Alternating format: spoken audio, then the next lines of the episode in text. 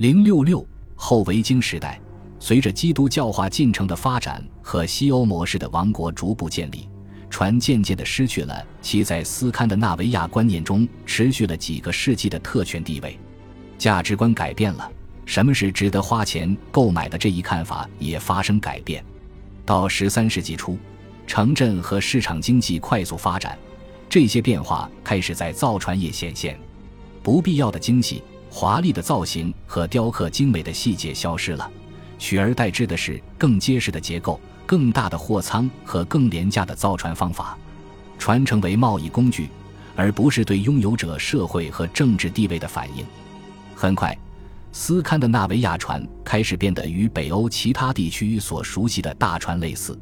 然而，老传统在小型船只上保留了下来，尤其是在距离人口众多、经济占统治地位的斯堪的纳维亚南部较远的那些偏远地区。19世纪末期，挪威北部依然在使用带有许多维京船特征的方形桅杆渔船，甚至距今更近一些时候。那些在斯堪的纳维亚河流和内陆湖泊上航行的船，